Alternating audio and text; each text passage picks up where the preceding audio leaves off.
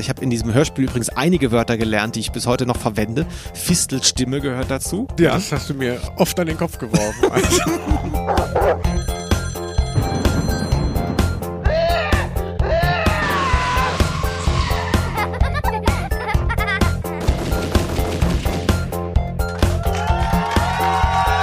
Ausnahme der Rose.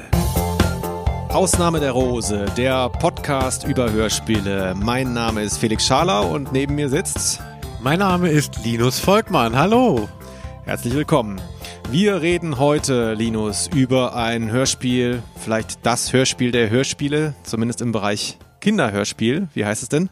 Es ist die drei Fragezeichen und das Gespensterschloss. Mr. Terrell, wir möchten mit Ihnen sprechen. Wir sind Ihre Freunde. Ich bin Justus Jonas. Bei mir ist Peter Shaw. Ein absoluter Klassiker aus dem Jahre 1980, zumindest das Hörspiel. Vielleicht fassen wir mal kurz den Inhalt zusammen. Willst du das mal versuchen? Ja, das mache ich gerade mal. Man könnte ja denken, es ist Folge 11, es ist schon alles eingeführt, aber man wundert sich, der Fall geht damit los, dass Alfred Hitchcock die drei Fragezeichen anruft, also ähm, so ein bisschen der Impulsgeber der Serie und er möchte aber gar keinen Fall gelöst bekommen, sondern sie sollen ihm ein interessantes Schloss für eine Filmproduktion besorgen. Sie sind also gar nicht Detektive noch, sondern ähm, Location Scouts. Und dann, ja, finden sie auch eins, das gehörte einem ehemaligen Stummfilmstar, ähm, Stephen Terrell. Und man liest so, dass es verlassen ist, weil es darin spukt. Die Bank würde es gerne verkaufen, der es gehört, aber es geht nicht, weil es spukt. Die Makler rennen schreiend raus, wenn sie da äh, mal eine Nacht verbringen wollen. Wäre in Berlin heute kein Problem mehr. ja, das, da war der Wohnungsmarkt auch noch anders. Spukschlösser in Kalifornien damals. Das war halt einfach äh, schwer an den Mann zu bringen. Und die drei Fragezeichen gucken sich das mal an und ihnen ergeht es aber genauso. Sie ähm, äh, besuchen es mehrfach. Sie rennen mehrfach ähm, äh, schreiend raus. Und ähm, dann begegnen sie dem ehemaligen ähm, Manager von diesem verstorbenen Stummfilmstar, dem das eins gehörte, und erfahren so ein bisschen die Geschichte.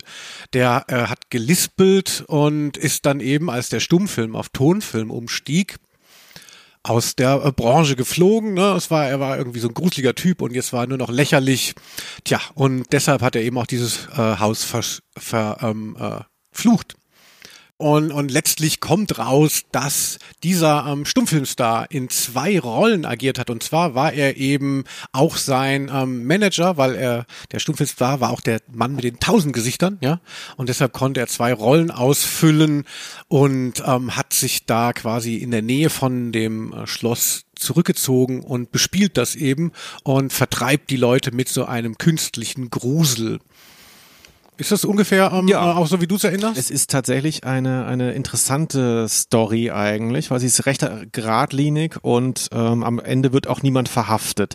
Vielleicht gehen wir nochmal an den Anfang zurück für alle, die die drei Fragezeichen vielleicht nicht so gut kennen. Das Gespensterschloss ist vermutlich, äh, ich habe die letzten Zahlen nicht hier, die ich, die, die ich hatte, waren schon etwas älter, ist glaube ich das meistverkaufte Hörspiel von den drei Fragezeichen. Möglicherweise konkurriert das mit dem Superpapagei, aber das hat Platin gemacht in Deutschland, das hat sich vielfach verkauft und was man vergisst, ähm, es gab das Buch dazu auch auf Deutsch schon viele Jahre, als das Hörspiel gemacht wurde. Das Hörspiel ist von 1980 und ähm, das Buch gab es, glaube ich, seit 1968 schon in Deutschland, relativ früh, denn das Original, das sind ja amerikanische Bücher im Original von dem äh, Schriftsteller Robert Arthur am Anfang, die waren, glaube ich, von 64 oder sowas. Also da, ähm, das lag schon lange rum, aber richtig berühmt ist das Hörspiel, oder ist die Geschichte, das Gespensterschloss, wie überhaupt der ganze Kosmos, drei Fragezeichen, dann doch über die Hörspiele, weil die nochmal eine viel größere Reichweite hatten. Und ähm, du hast ja erwähnt, dass sehr vieles ist noch im, im Anfangsstadium. Also der Auftrag ist sehr niederschwellig, wie er übrigens auch beim Superpapagei, wo es darum geht, einen verschwundenen Papagei zu finden. Das ist ja auch nicht, finde mal den Mörder, sondern sehr kindlich. Ja, aber immerhin finde ich schon ein Upgrade. Ähm, zu, äh, guck doch mal, wo wir einen Film drehen können, äh, Kids. Äh. genau. Und äh, die, die, die Story dieser Folge ist, äh, ist ein bisschen komisch auf Kassette, äh, weil ähm, sehr, sehr stark bearbeitet wurde. Das Buch ist sehr anders an einigen Stellen. Das hat den einfachen Grund, dass es das erste war. Sowohl im amerikanischen Original als auch im deutschen war das Folge 1 als Buch. Genau, also das Gespensterschloss ist das erste drei Fragezeichen ähm, äh, Buch und aber eben das elfte Hörspiel. Dadurch ergeben sich dann natürlich so gewisse Unstimmigkeiten, weil vieles neu ist dann Ja. noch in dem Gespensterschloss. Und das Original ähm, hieß äh, The Terror Cast. Genau, das ist auch gar nicht Secret, mal Secret of Terror Castle. Da sieht man auch schon sehr gut, warum dieses Hörspiel offensichtlich in Deutschland so spät gemacht wurde. Man hatte offenbar Angst bei Europa, die da vorher eben auch recht familiär unterwegs waren und natürlich auch so den, ne, es geht ja auch immer darum, an kleinere Kinder zu verkaufen. Und aber bei diesem Jugendroman hatte man offenbar Angst, dass es zu gruselig wird. Ne? Also Gespensterschloss klingt schon recht niedlich im Vergleich zu Terror Castle. Und du hast ja, habe ich dir ja auch geschickt im Vorfeld, ein paar Cover äh, von den amerikanischen Originalbüchern, die sind teilweise ziemlich unangenehm, ziemlich horrormäßig. so ein bisschen Blair Witch mäßig. Man sieht ja eigentlich gar nichts, außer Ja. die armen äh, Kinder da im Unterholz. Ja, und hier sieht man, wir gucken gerade auf das Cover, sieht man halt wirklich so ein, ein äh, von Eiger Rasch gemaltes, richtiges, klassisches deutsches Gespenst. Also ein weißes Laken und es winkt da so aus dem Schloss, sieht fast so ein bisschen Huibu-mäßig aus. Ja, ich könnte mir auch vorstellen, dass das so die Auflage war, so macht wir machen jetzt eben dieses äh, Cover, aber mach es nicht zu gruselig. Ja. Ähm, äh, Gespensterschloss ist schon schlimm genug. Hier so ein dunkles Schloss äh, im, im, im Halben, hier in der Dämmerung und dann kann hier nochmal Huibuda winken, das reicht. Ja.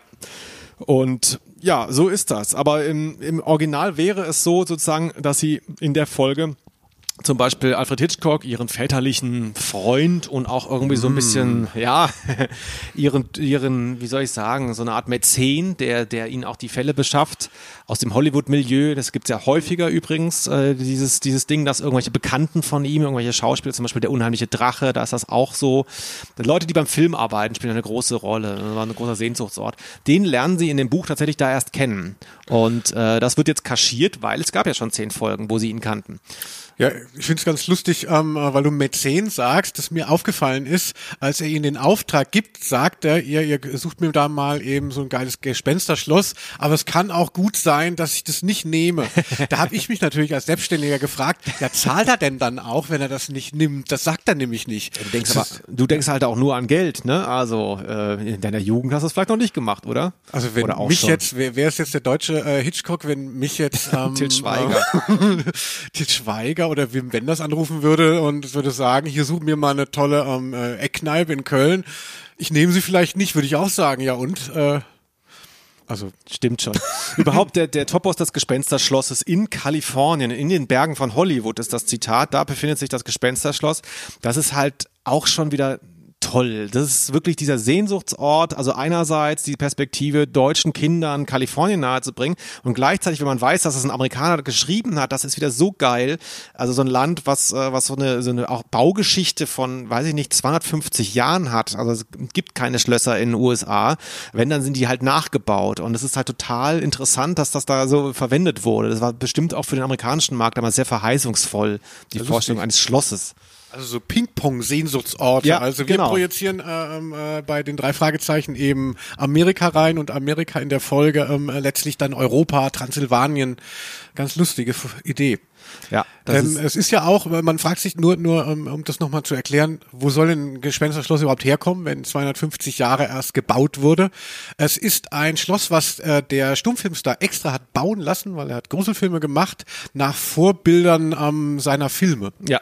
Und er hatte halt Asche, bis er sie irgendwann nicht mehr hatte. Und ich hatte mich gefragt, äh, das, deshalb wollte ich das äh, von dir auch wissen. Glaubst du, der hat wirklich dann aus Stein hier so ein unterkellertes Gemäuer gehabt? Oder ist es dann auch eher so leichtbauweise, so viel auch mit Plastik, weil es ja auch im Filmset So ein bisschen wie die ist. Lindenstraße, wo man. Ja, Äh, also ich finde es so ein bisschen verdächtig, man baut sich da so ein Schloss, das ist doch viel zu teuer, da ist doch wahrscheinlich schon ein bisschen Moderne dann drin. Ja, ich weiß es, ich weiß es nicht genau. Also ähm, es ist auf jeden Fall ja sehr, äh, sehr Betrieb in dem Schloss, weil man muss sich vorstellen, also wir haben das Ende ja jetzt gespoilert, viele kennen es und die, die es nicht kennen, haben es jetzt schon gehört von dir vorhin. Er war es selber, er betreibt da aktiv Spuk. Es ist wie bei drei Fragezeichen, das ist der ewige Topo, also es ist eigentlich der, der Nukleus von allem, was drei Fragezeichen ausmacht, ist in dieser Folge drin. Übernatürlich, vermeintlich Übernatürliches hat eine rationale Erklärung. Das ist eigentlich die Tri Urfeder von jeder drei Fragezeichen Geschichte. Stimmt. Und sehr interessant, und das ist hier auch wieder drin. Und ähm, Der ist da sehr aktiv über, über Jahrzehnte ja offensichtlich. Also er wohnt in der Nachbarschaft, äh, lebt, muss man sich ja auch vorstellen, Zeit seines restlichen Lebens, denn er hat ja seinen Tod vorgetäuscht, dieser Schauspieler, lebt ja als sein Manager. Ähm, sprich, der verkleidet sich jahrzehntelang, jeden Tag offensichtlich. Ne? Also hat ja irgendwie eine, eine aufgeklebte Narbe, heißt es ja am Schluss. Also er tritt ja sein ganzes Leben lang in einer Rolle auf. Ja, wer ist der Schauspieler? Die sind ja alle so ein bisschen durch den Wind. Ne? Ähm, Die haben da Lust drauf, meinst du? ja, das ganze Leben ähm, ist eine Bühne. Also interessant ist auf jeden Fall, er ist da sehr aktiv, denn immer wieder kommen Leute in dieses Schloss, wollen es entweder kaufen oder da halt irgendwie äh, da rumvagabundieren oder vielleicht einen saufen, ich weiß nicht. Er ist da Tag und Nacht aktiv und interessant ist, das ist in dem Hörspiel nicht drin, in dem Buch ist es drin, habe ich gelesen, die Stelle, dass Justus irgendwann auffällt, dass für ein äh, verlassenes Schloss da ganz schön wenig Staub rumliegt. Das finde ich ganz interessant. Also das passt so ein bisschen zu diesem Kulissenhaften, was du eben angesprochen hast. Obwohl die Vorstellung, dass der dann alleine so ein Schloss sauber halten, ich meine, ohne Personal, ähm, äh, ist wahrscheinlich auch sehr aufwendig. Und er ist ja auch pleite gewesen, das muss man ja auch bedenken. Äh, was mich auch gewundert hat äh, in Bezug auf dieses Schloss, dann dass da, man kommt sehr leicht rein. Also es muss so hart drin spuken, dass es noch nicht mal abgeschlossen ist. Irgendwann bei dem dritten oder vierten Besuch der drei Fragezeichen ähm, ist, ist nicht eine Drehtür eingebaut, aber ist dann der ähm, Türknauf ist abgebrochen. Ein Türknauf bei einem Schloss, okay. Ähm, und sie müssen durchs Fenster rein. Also normalerweise, es gehört ja der Bank eigentlich, das äh, Ja. Schloss. Hätte ich gedacht, die würden das verrammeln. Also. Es steht ja auch nun mal eine voll funktionstüchtige Orgel drin, die offenbar, also wenn es keine Kirchenorgel ist, und selbst die brauchen ja ein äh, Gebälk, also so, so ein Blasebalg. Ähm, ich weiß nicht, ob das Phantom da immer gepumpt hat mit dem Fuß, aber da muss ja auch äh, schön Strom noch drin liegen. Also niemand klaut diese Orgel. Ich weiß nicht, wenn jemand mal versucht hat, bei eBay Kleinanzeigen eine Orgel zu kaufen. Das ist schon eine gute alte Orgel, kostet ganz schön was. Ja, Rüstung, Spiegel, Gemälde, also. Aber äh, wie gesagt, man, man, die Erzählung ist halt, es ist so gruselig, niemand geht da rein, nicht mal der niederträchtigste ähm, Räuber. Und warum nicht? Dann glauben wir das halt so.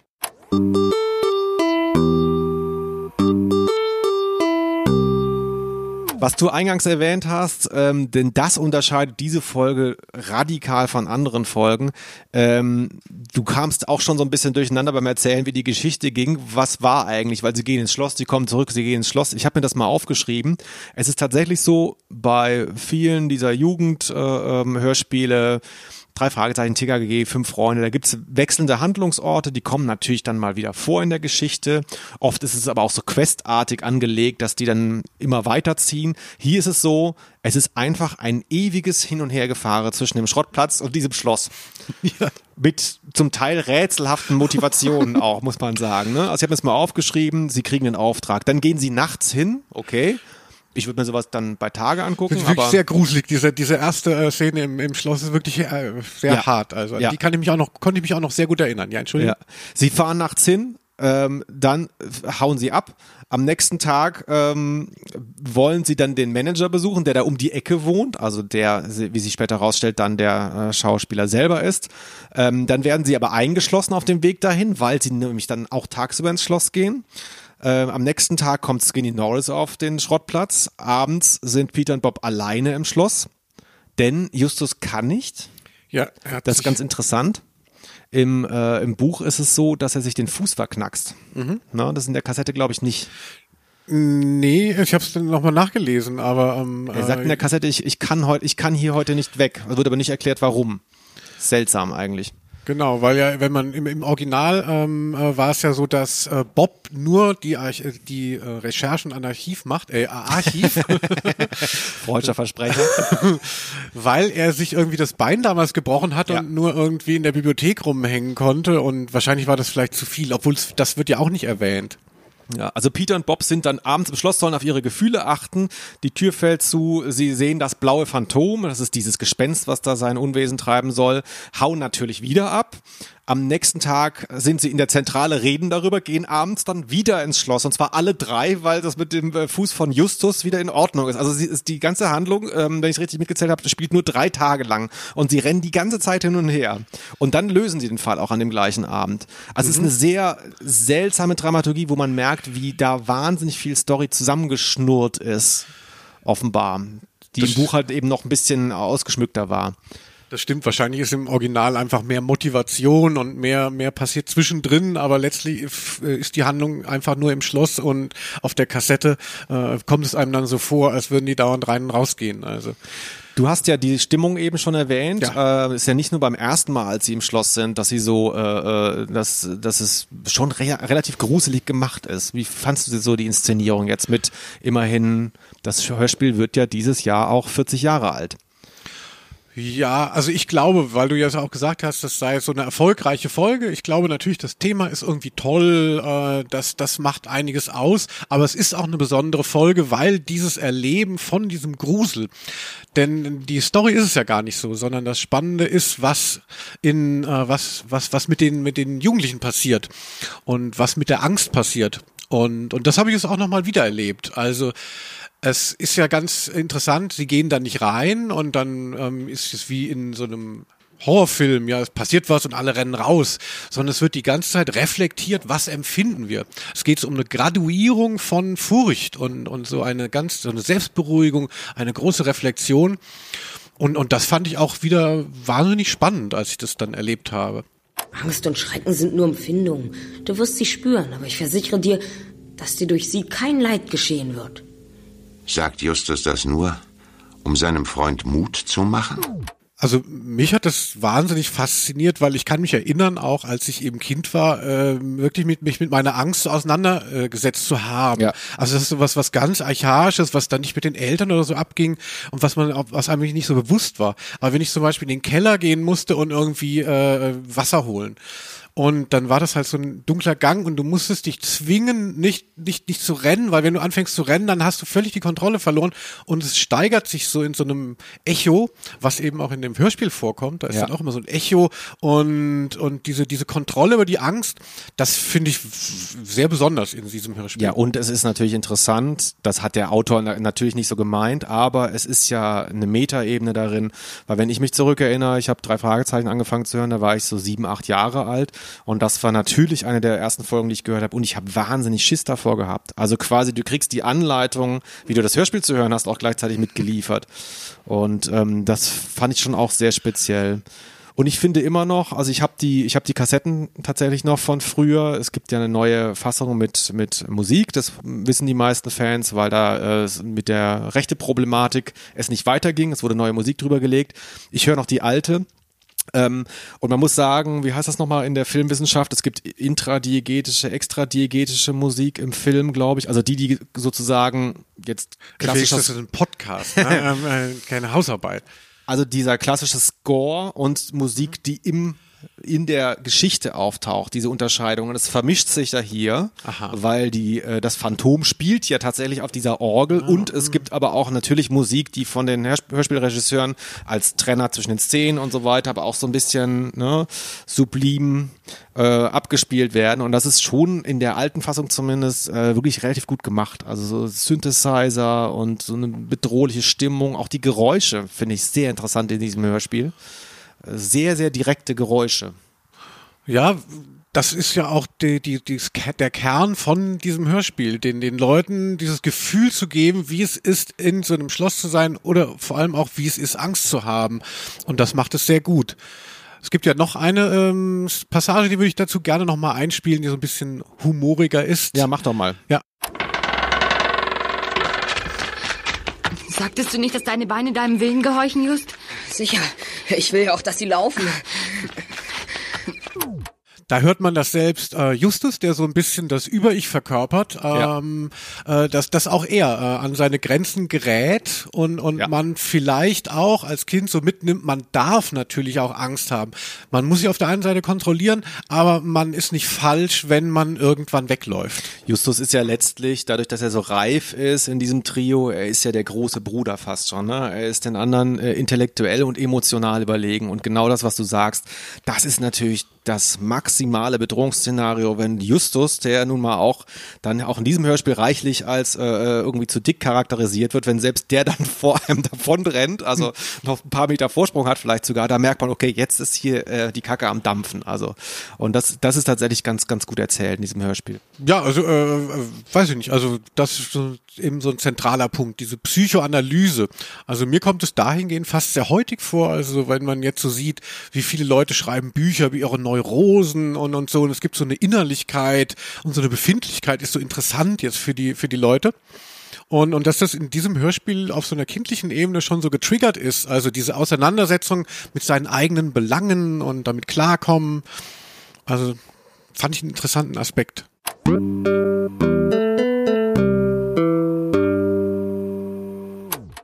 Jetzt äh, müssen wir auch über die Zeit reden. Ähm, das Hörspiel, das Buch aus den 60ern, das ist unfassbar lange her.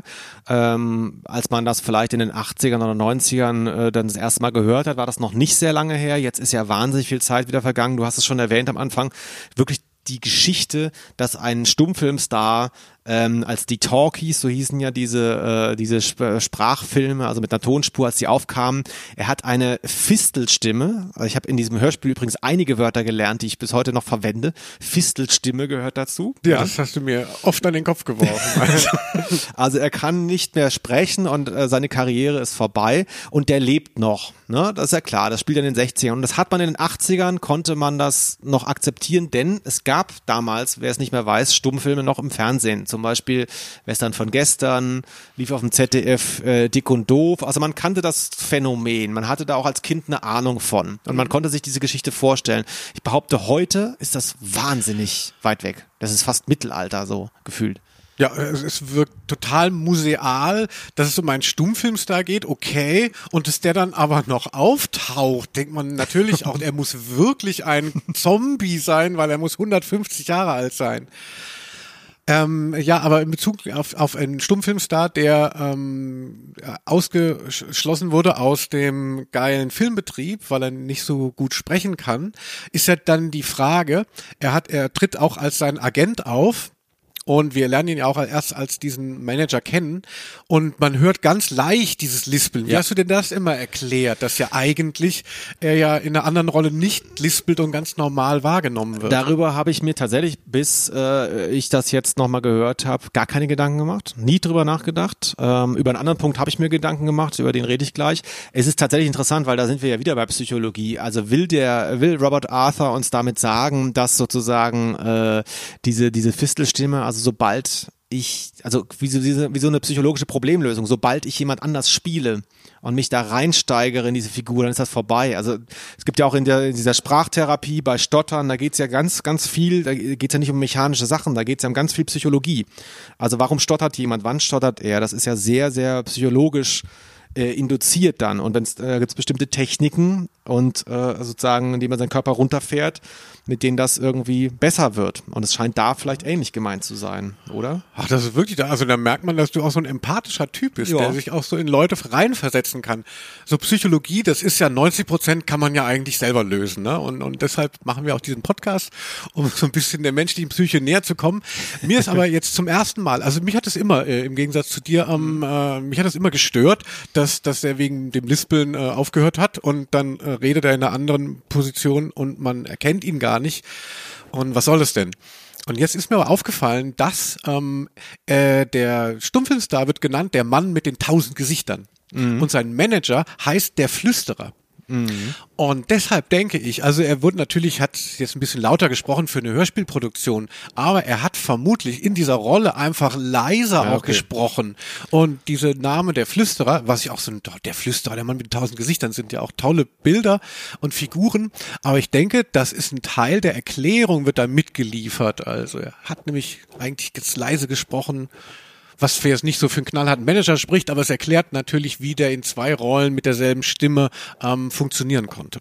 Und der Mann mit den tausend Gesichtern wird ja von Justus auch in diesem Hörspiel äh, äh, genannt, der Mann mit dem Dutzendgesicht. Das ist auch ein Wort, was ich seitdem verwende und ich kann versprechen, ich habe es nie wieder gehört in meinem ganzen Leben, aber ich zieh's durch. Wenn man das sagt, so, ah, äh, wie sieht der aus? Ja, der hat so ein der sieht so aus wie so viele andere. Dann sag ich immer, ja, ja, so ein Dutzendgesicht. Und dann kriege ich immer einen komischen Blick. Aber es ist ein Wort, das versteht man auch sofort dann. Aber ja. ich behaupte, das gibt es nicht.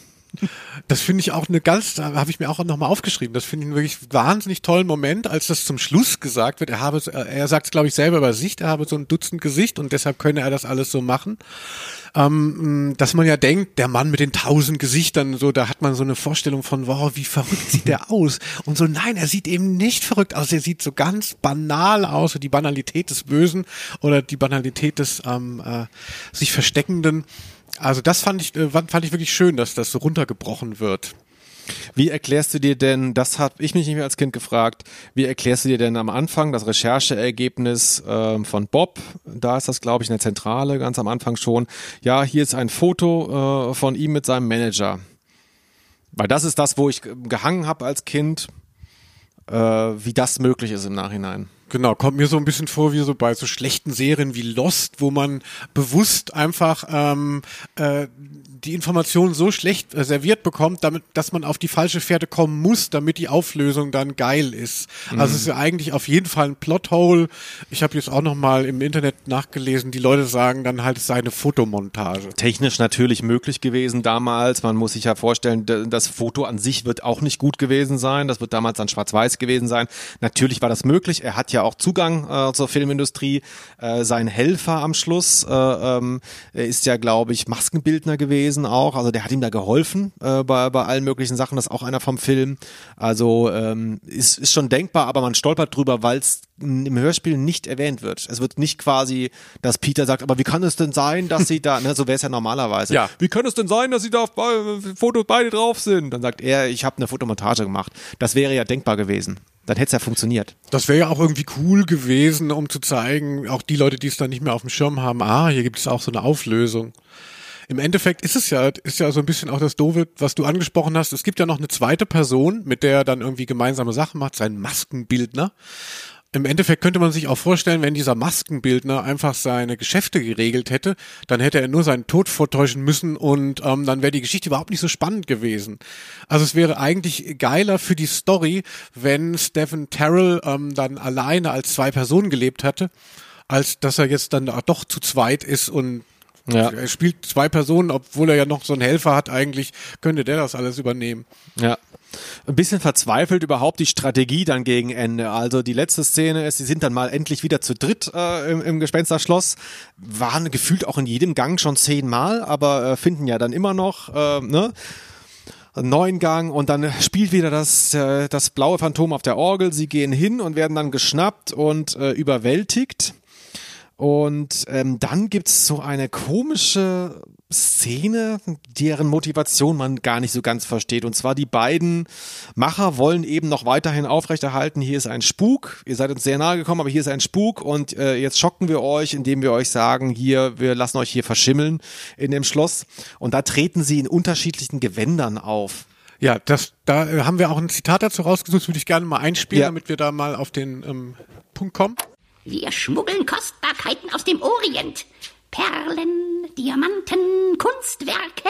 Und warum die Verkleidung als Araber? Hier sieht uns niemand. Und in dieser Kleidung fühlen wir uns wohl.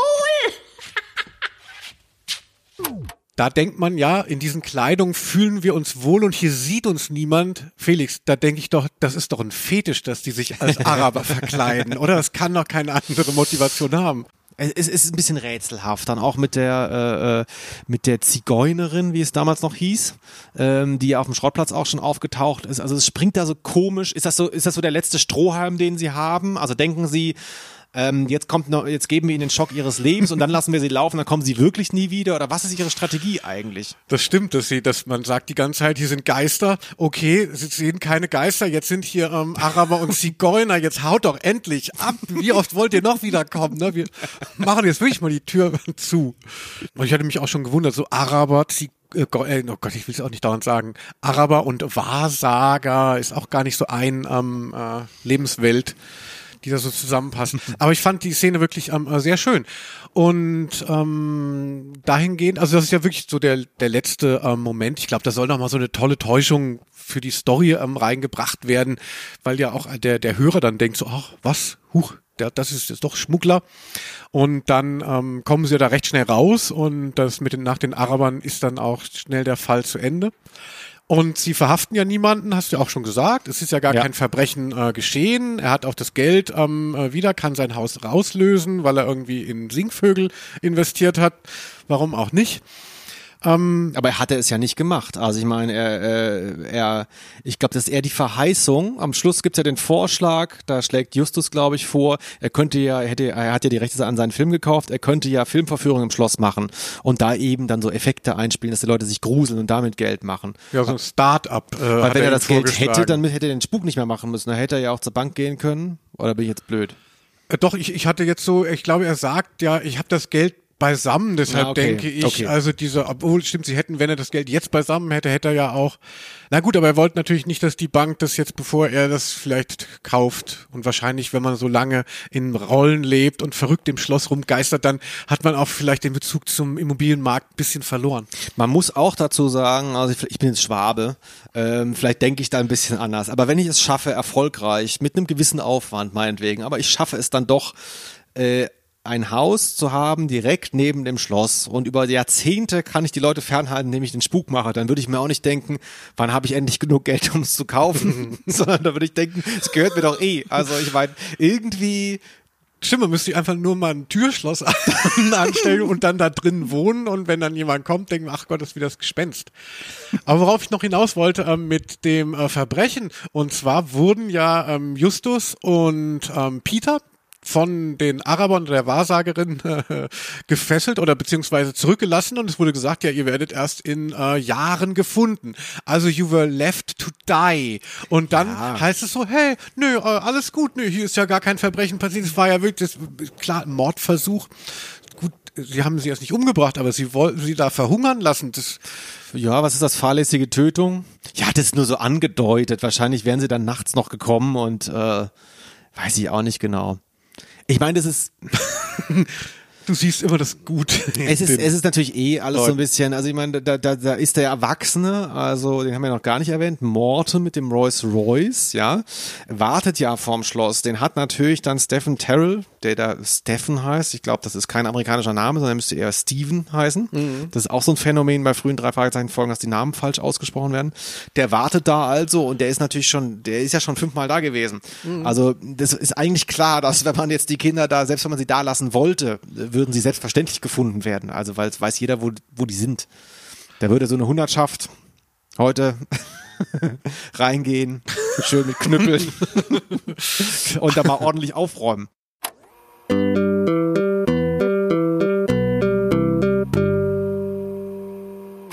Wie denkst du denn über die Rolle von Skinny Norris? Ist ja auch so eine, so eine ganz wichtige Figur. Äh, der hat, da taucht er auf, hat gar keine Rolle eigentlich. Ist mehr so für die äh, Kulisse, fürs Der Ornament, große, oder? der große Antagonist der drei Fragezeichen in den frühen Folgen vor allem, ja, ähm, hat hier einen guten Auftritt. Also äh, er macht keinen Sinn, das stimmt.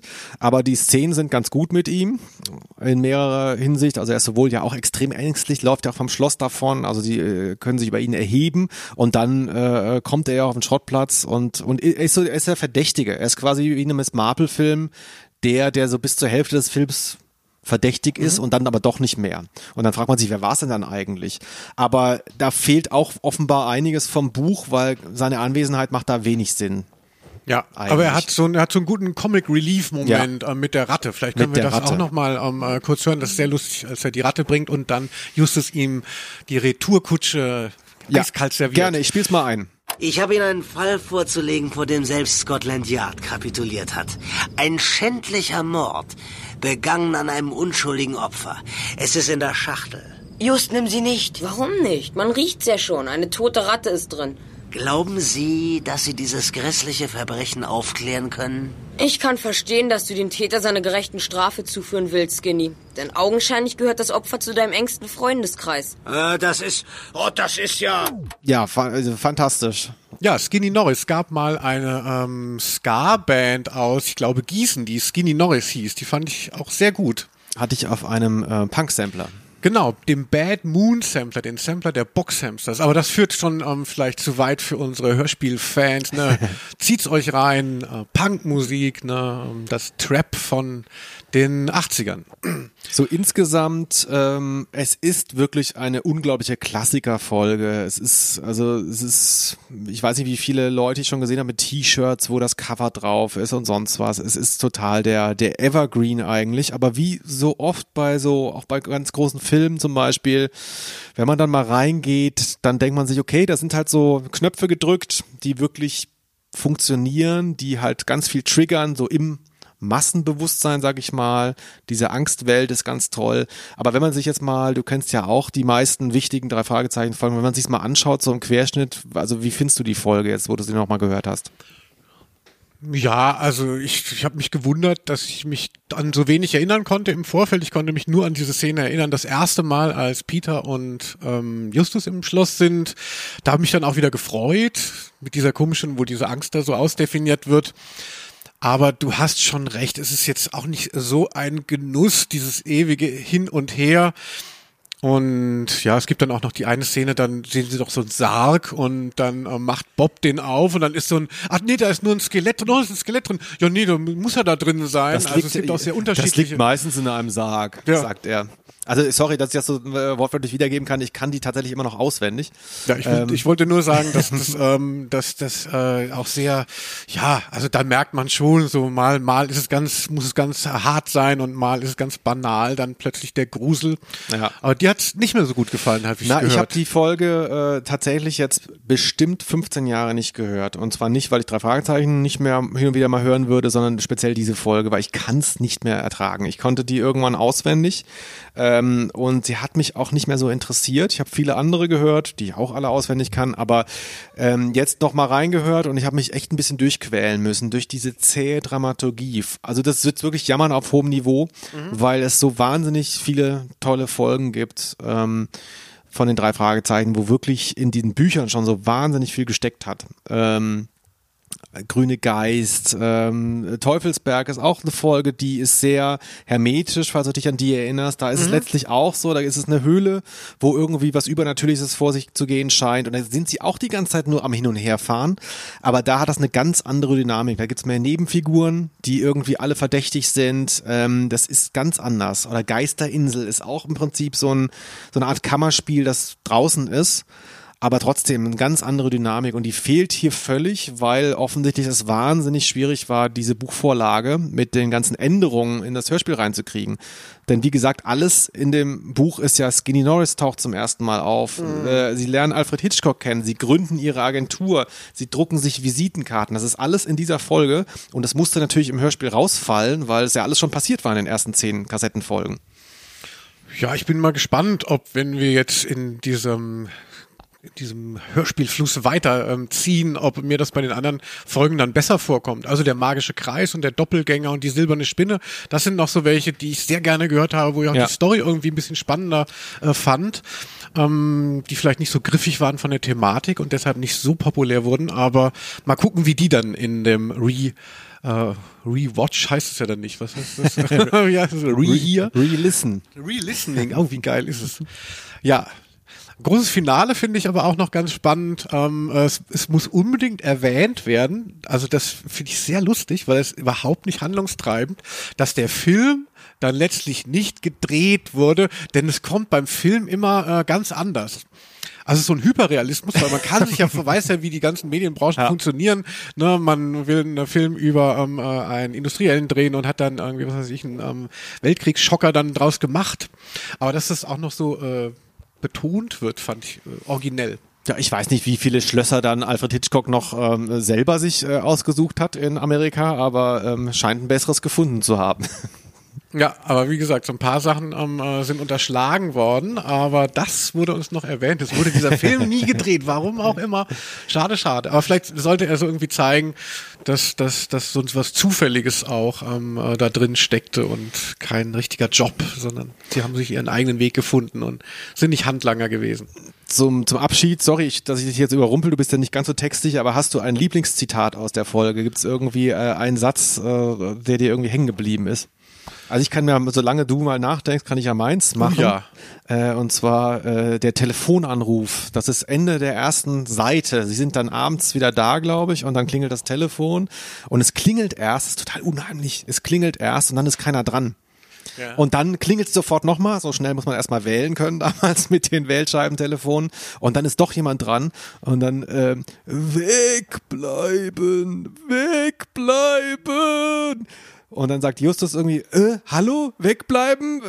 Wo, wovon oder woher denn? Wo denn, von wo denn wegbleiben? Hallo, hören Sie! Und dann klick und dann kommt diese dramatische, minimalistische Synthesizer-Musik. Und dann denkt man so, um Gottes Willen. Also wenn du so einen Anruf nachts bekommst, aber das habe ich mir immer gemerkt. Ja, und ich fand es dann auch so unangenehm, weil klar weiß ja auch Justus, sie sollen von dem scheiß Schloss wegbleiben und er so, ja, was meint er denn? Und dann ist ja Peter sehr ungehalten und sagt dann, du weißt genau hier der von dem Schloss und wir hauen jetzt ab, wir gehen jetzt nach Hause. Ähm, äh, weil weil er Ja. versucht das, glaube ich, noch so ein bisschen äh, kleiner zu halten, diesen Anruf, damit seine Leute nicht aussteigen, die ja die Ein beiden- ewiger Topos bei den drei Fragezeichen. Peter will aussteigen, ja. Ja, ähm, ich finde es interessant, die, die, das Zitat, und zwar da äh, bezeichnet äh, Peter Justus als Genie und ähm, Justus wehrt das so ab und das würde man ja sagen, ist so eine bescheidene Geste, aber er sagt es so unsympathisch, dass es das fast äh, sympathischer gewesen wäre. Er hätte es angenommen. Genie, nenn mich nicht so. Ich bemühe mich nur, meine angeborene Intelligenz durch ständiges Üben voll zu entfalten. so, okay, ja voll, ich weiß. Äh, Ja, da denkt man sich, den lade ich beim nächsten Mal nicht zum Kindergeburtstag ein. Wie dem auch sei, das war Folge 11, drei Fragezeichen und das Gespensterschloss. Mein Name war Felix Scharlau Ich bin immer noch Linus Volkmann. Vielen Dank fürs Mitmachen. und das hier war Aus Name! der Rose.